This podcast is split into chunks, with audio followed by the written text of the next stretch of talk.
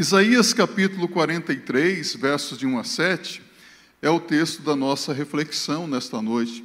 Eu quero convidar você a abrir a sua Bíblia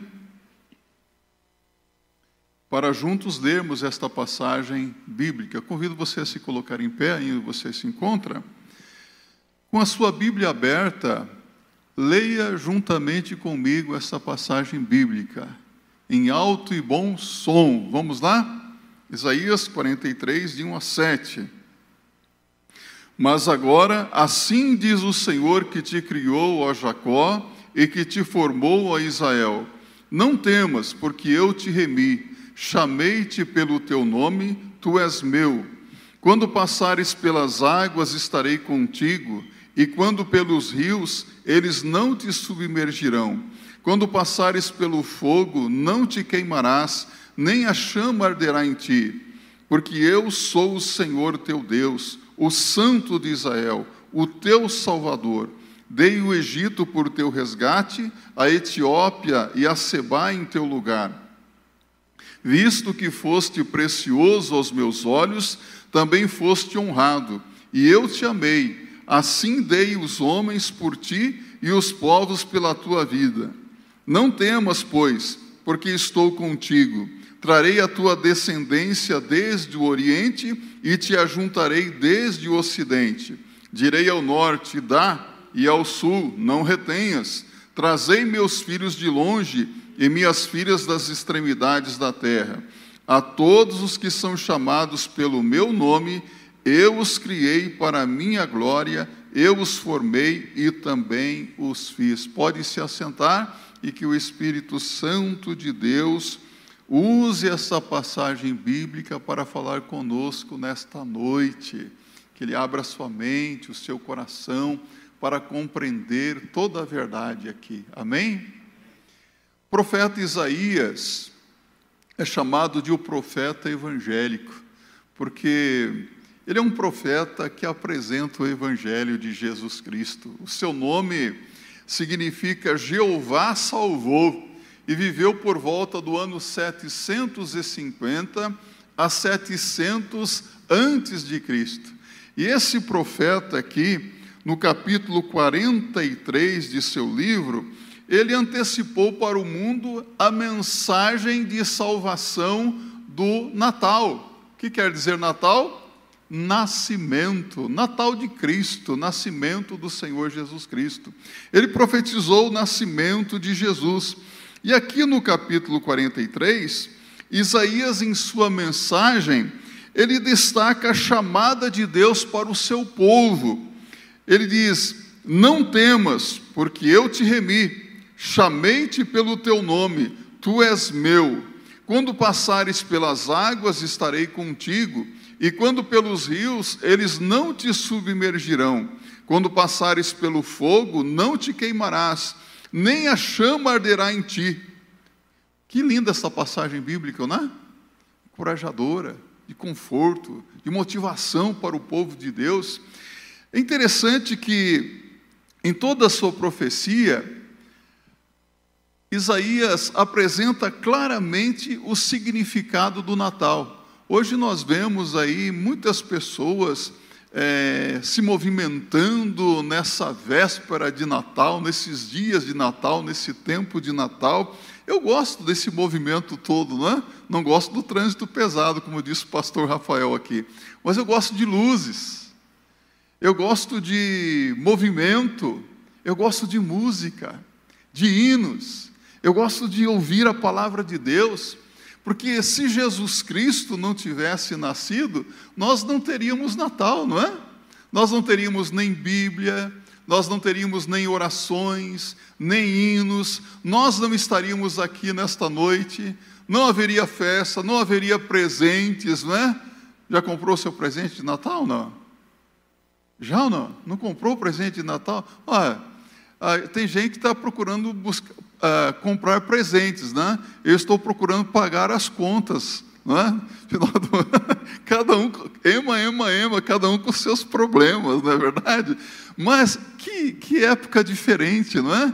As pessoas parece que ficam mais alegres, mas muitas pessoas, lamentavelmente, ainda não compreenderam o verdadeiro significado do Natal, o sentido do Natal. Então, Natal, de acordo com esta passagem bíblica, significa encorajamento. Repita comigo: encorajamento. Deus diz: não temas, não temais, não tenha medo. Deus está dizendo: afaste da sua vida todo e qualquer medo. Então, muitas vezes, Isaías, no seu livro, repete essa palavra não temas. E é interessante que é a mesma palavra dirigida pelo anjo quando ele, os anjos se manifestaram aos pastores que estavam no campo naquela noite, dizendo: Não temais, Eis que eu vos trago novas de grande alegria que será para todo o povo. O que, que o anjo disse? Não temais. E várias vezes o profeta Isaías, aliás, é, Deus, pela boca do profeta, fala ao seu povo dizendo: Não temais. Isaías 41, 10. Não temas, nem te assombres, porque eu sou o teu Deus.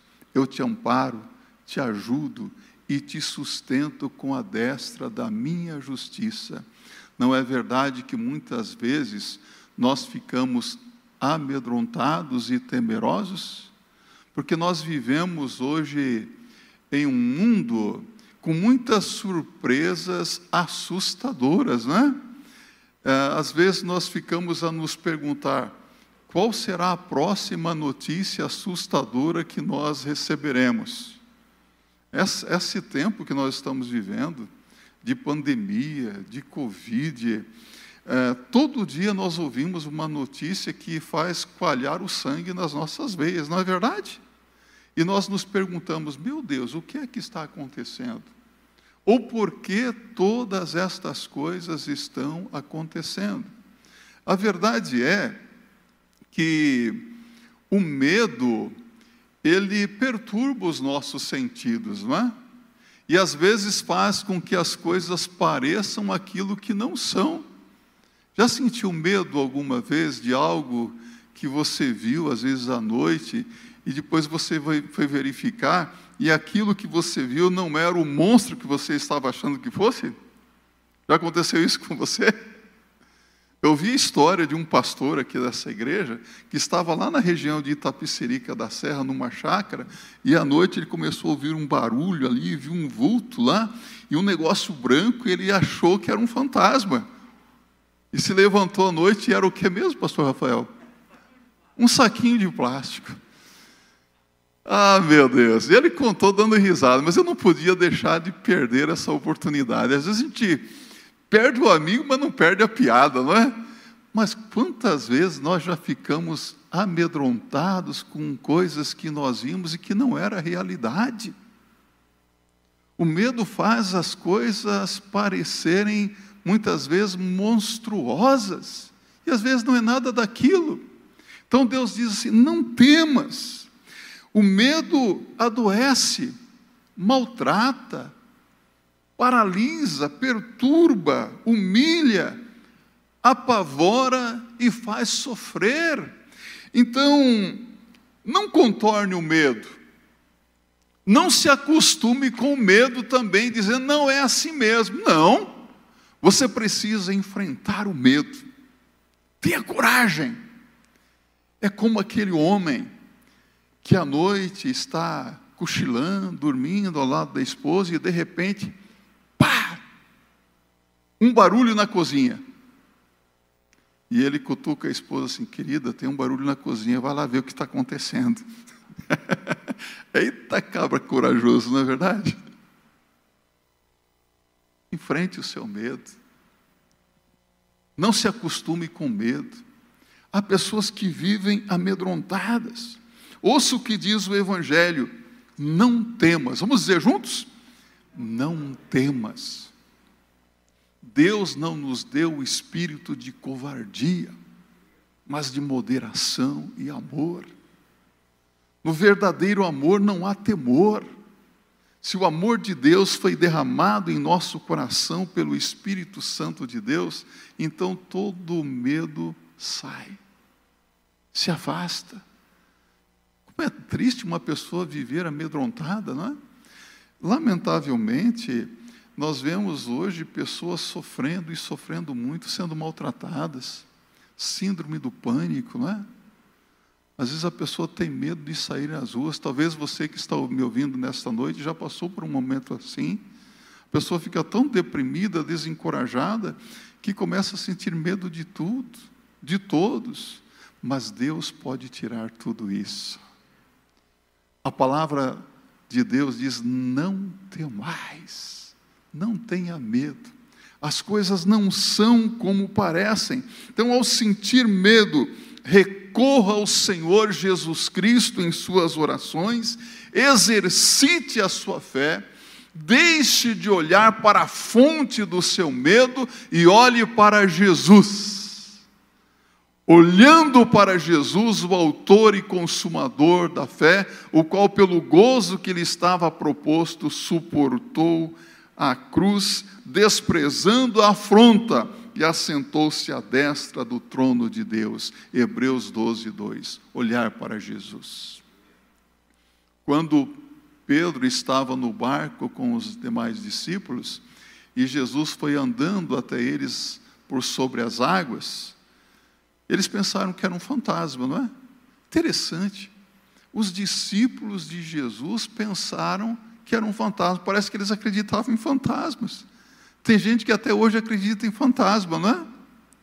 Às vezes é o Senhor Jesus que está bem ao lado e a pessoa está vendo um fantasma. Às vezes nós ficamos olhando a doença, nós ficamos olhando para o problema, ficamos olhando para a dificuldade e não percebemos que o Senhor Jesus está perto de nós. Sou eu, não temais, disse o Senhor Jesus. Se és tu, manda-me ir ter contigo andando por sobre as águas. Eita, Pedro corajoso, né? Se é o Senhor, eu quero andar por sobre as águas também. Você teria essa coragem? De sair do barco e começar a andar por sobre as ondas? E Jesus disse: Vem. E Pedro saiu e começou a andar por sobre as águas. Mas a Bíblia diz que sentindo o vento, Pedro, por um dado momento, desviou seu olhar de Jesus, começou a olhar para as ondas e afundou. Senhor, salva-me que pereço. Homem de pouca fé, por que duvidaste?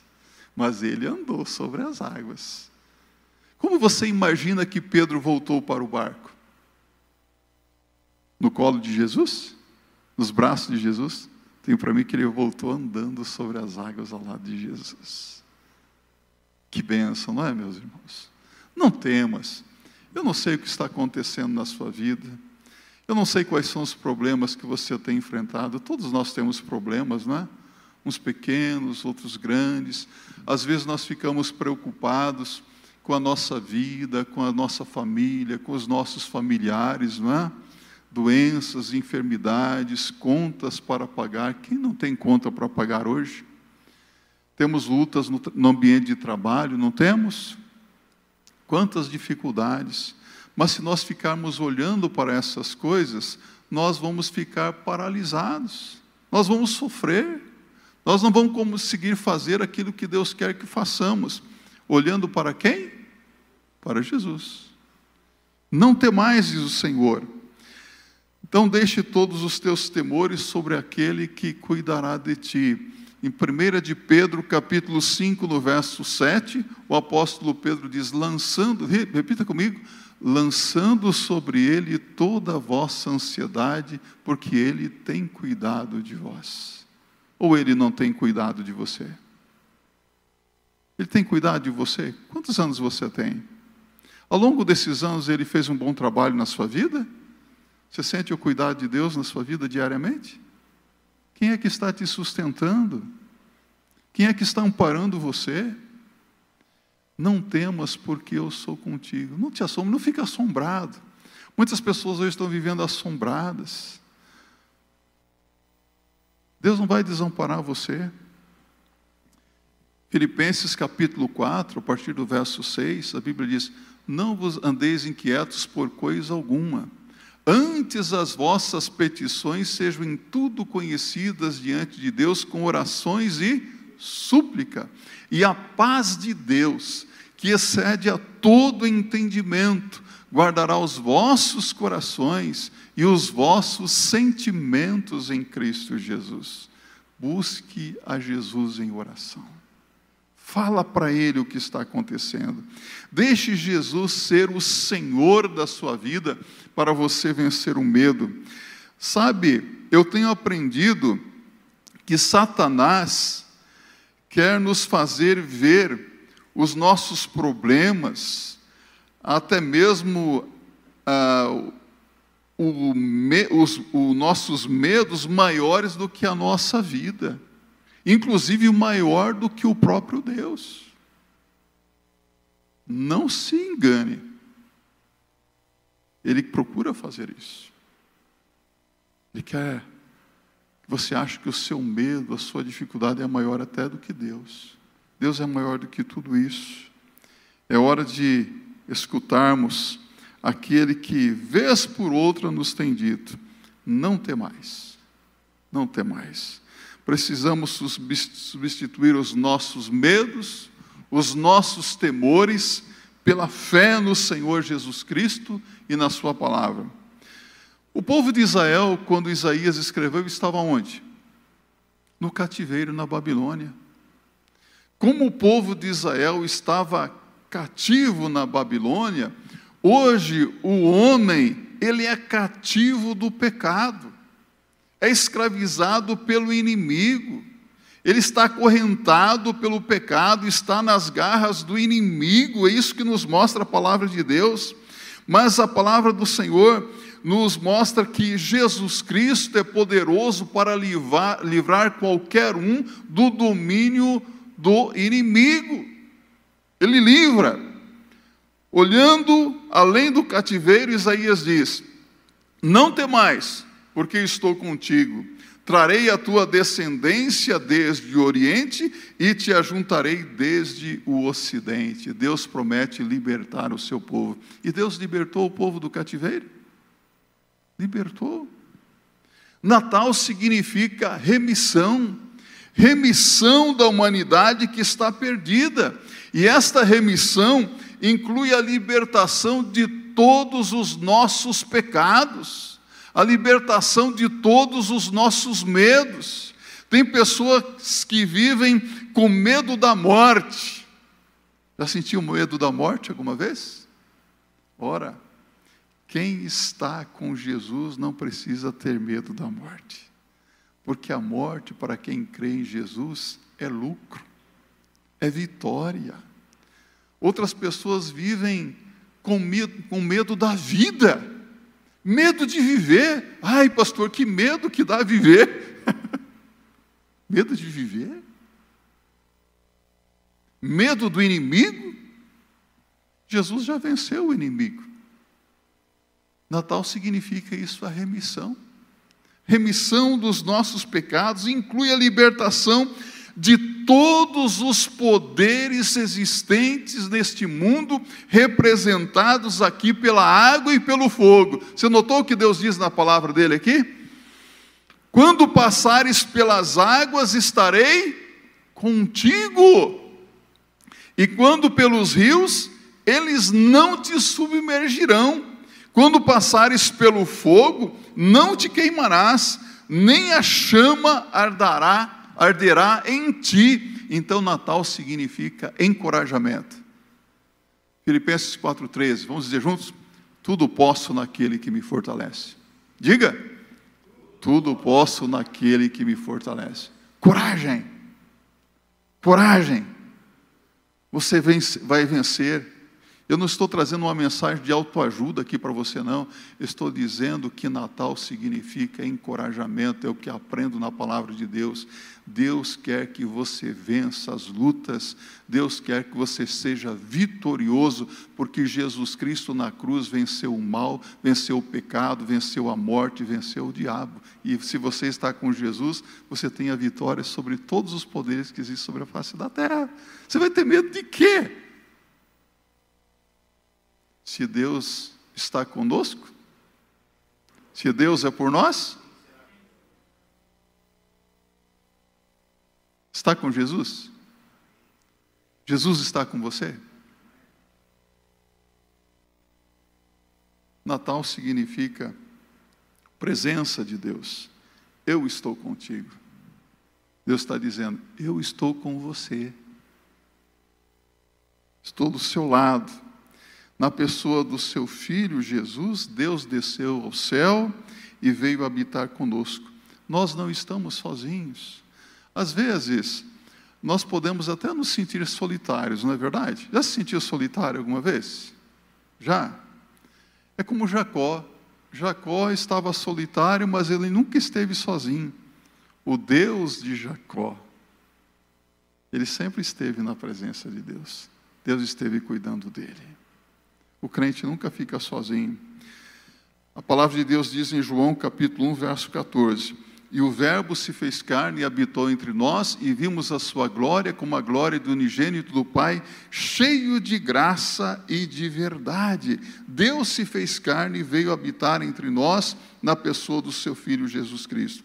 E aqui mais uma vez Isaías, abra sua Bíblia no capítulo 7, no verso 14 do seu livro, ele diz Portanto, o mesmo Senhor vos dará um sinal: eis que a virgem conceberá e dará à luz um filho, e chamará o seu nome Emanuel. O que, que Isaías está dizendo? Uma virgem conceberá. Olha aqui, 750 anos antes do nascimento de Jesus, o profeta Isaías, inspirado pelo Espírito Santo de Deus, profetizou o nascimento do Messias, do servo do Senhor, de Jesus Cristo, e disse que ele nasceria de uma virgem.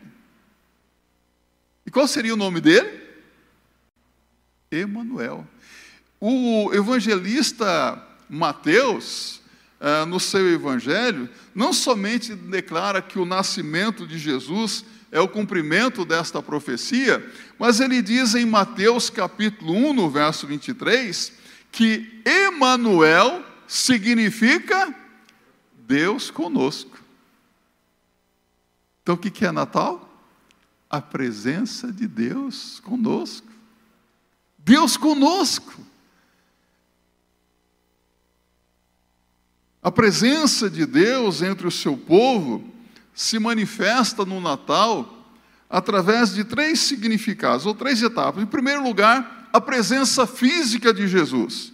Jesus, o Filho de Deus, eh, habitou entre nós, viveu por 33 anos entre os homens em forma de homem, diz a palavra de Deus. O Verbo se fez carne. O apóstolo João, em sua primeira carta, primeira de João, abra sua Bíblia, no verso primeiro, ele diz assim: o que era desde o princípio, o que ouvimos, o que vimos com os nossos olhos, o que temos contemplado e as nossas mãos tocaram da palavra da vida. Ele, ele, ele tocou em Jesus. Então Jesus tinha um corpo, um corpo humano. Jesus não era um fantasma, não era uma presença metafísica, não. Jesus era o Deus que se fez carne, homem habitou entre nós. Em segundo lugar, hoje a presença de Deus entre nós se manifesta através do Espírito Santo, que é o outro consolador.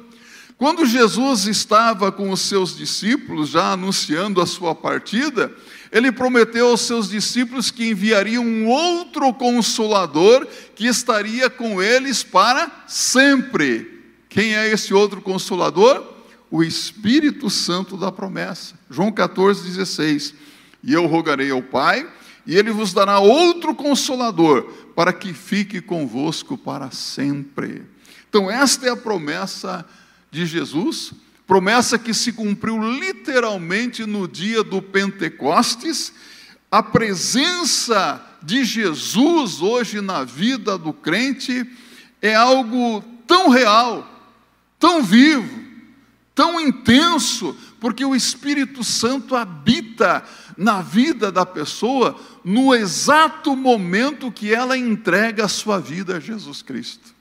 Em um sentido alegórico, no momento que a pessoa crê em Jesus e o recebe como Senhor e Salvador pessoal, ela é batizada com o Espírito Santo de Deus. Olha que benção, mergulhada no Espírito Santo de Deus. E esse batismo não vem depois da conversão, é no momento da conversão. Quer ver isso? Abra aí a sua Bíblia na carta de Paulo aos Efésios, capítulo 1, no verso 3. O apóstolo Paulo, falando sobre as bênçãos de Deus em Jesus, ele diz assim: Bendito Deus e Pai de nosso Senhor Jesus Cristo, o qual nos abençoou com todas as bênçãos espirituais nos lugares celestiais em Cristo Jesus. Olha só, então não existe esse negócio de segunda bênção após a conversão. É uma grande bênção ser convertido, porque no momento da sua conversão, nos lugares celestiais em Cristo Jesus, você recebeu toda a sorte de bênçãos espirituais. Então, isso faz com que a presença de Jesus se torne real e viva em cada um de nós. A terceira etapa da presença de Deus entre o seu povo cumprir-se-á naquele dia glorioso quando Jesus voltar. Sobre isso fala o apóstolo Paulo em 1 Tessalonicenses 4,16. Ele diz: Porque o mesmo Senhor descerá do céu com alarido e com voz de arcanjo e com a trombeta de Deus e os que morreram em Cristo ressuscitarão primeiro. Então, a presença de Jesus no dia glorioso da sua vinda. Você crê que Jesus vai voltar? Eu creio. Tudo está caminhando para a segunda vinda de Jesus. Os acontecimentos, os sinais estão aí. Só não enxerga quem não quer, não é? Tudo caminha para a segunda vinda de Jesus. Então, por que o Natal significa a presença de Deus?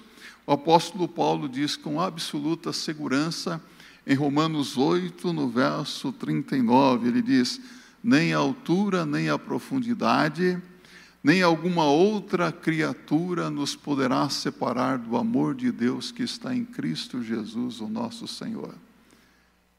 Já entregou a vida para Jesus? Já é um crente? Sabe o que ele está dizendo?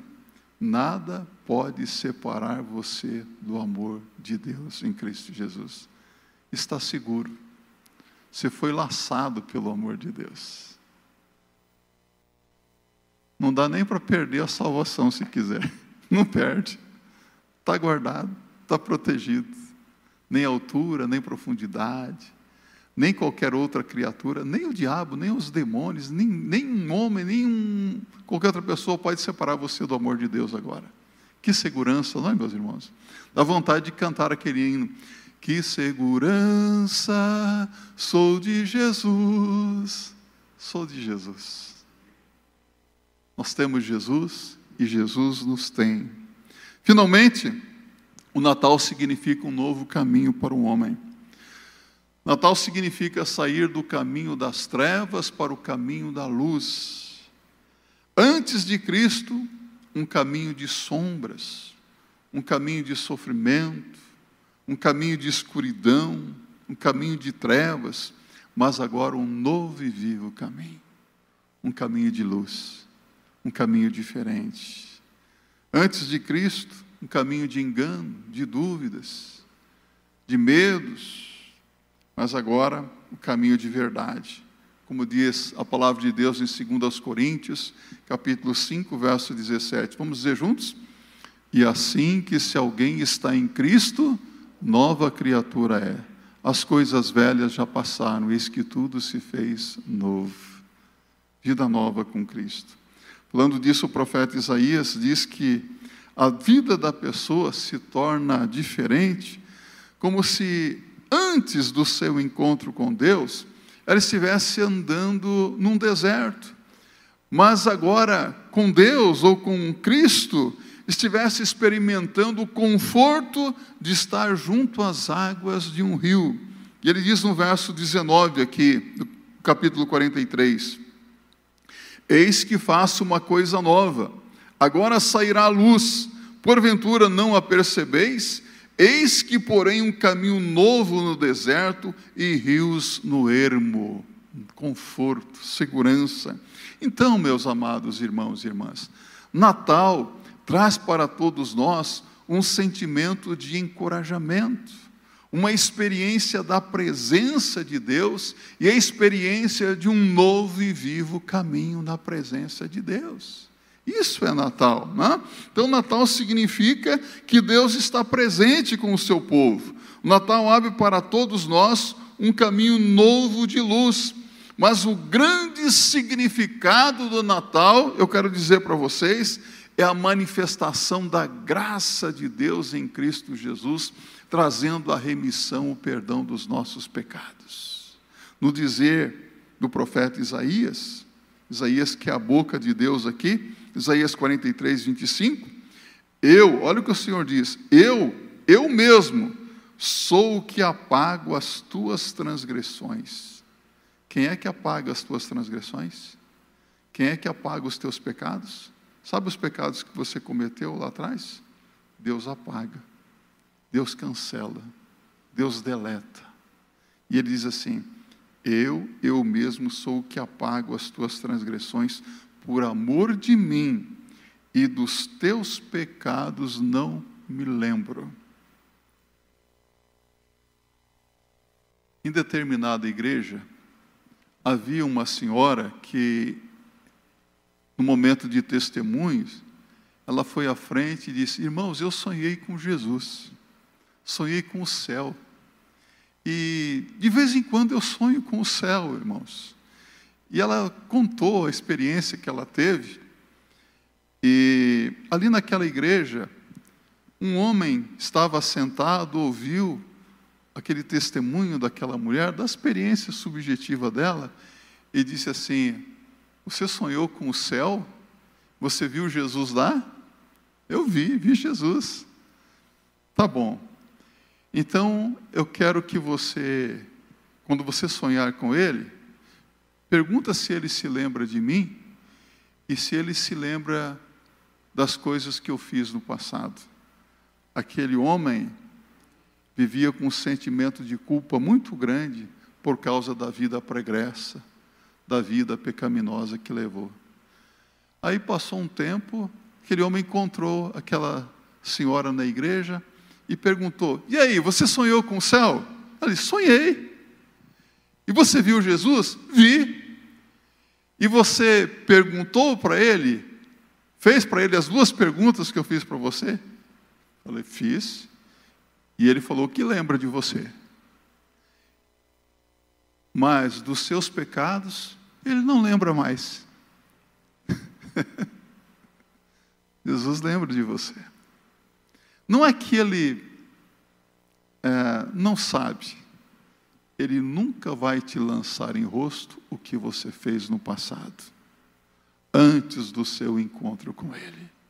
Jesus morreu pelos seus pecados do passado, do presente e aqueles que porventura, acidentalmente, você venha cometer no futuro. Porque o pecado é um acidente na vida do crente, não é verdade? Ele morreu para o perdão dos nossos pecados, ele nos remiu das nossas culpas. Que bênção, meus irmãos. Que grande maravilha, não é? Então, a experiência de encorajamento trazido pelo Natal, a experiência da presença de Deus, e de estar palmilhando um novo e vivo caminho, só acontece quando nós deixamos para trás a nossa confiança nos ídolos, na macumbaria, na feitiçaria, na religiosidade, em nós mesmos, ah, nas nossas obras, na nossa justiça própria, e lançamos toda a nossa confiança no Senhor Jesus Cristo. E aí o milagre acontece. Porque é de Jesus que nós precisamos. Por isso, Jesus é bem enfático em dizer em João 3,36: Aquele que crê no Filho tem a vida eterna. Aquele que não crê no Filho não verá a vida, mas a ira de Deus sobre ele permanece. João 3,36. Em João 5,24, Jesus diz: Na verdade, na verdade vos digo: quem ouve a minha palavra e crê naquele que me enviou, tem a vida eterna, e não entrará em condenação, mas passou da morte para a vida. Você já crê em Jesus? Já aceitou Jesus como teu Senhor e Salvador pessoal? Então você recebe de Deus a palavra nessa noite. Não tenha medo. Aconteça o que acontecer haja o que houver, olhe para Jesus. Busque ao Senhor em oração. Coloque os seus medos, as suas dores, os seus problemas, as suas dificuldades aos pés de Cristo. E a sua vida nas mãos do Senhor. Desfrute da presença do Senhor e viva a realidade de um novo caminho. E se alguém está nos ouvindo nessa noite e ainda não é crente, hoje é o dia de entregar a vida para Jesus. Que assim seja para a glória de Deus. Amém?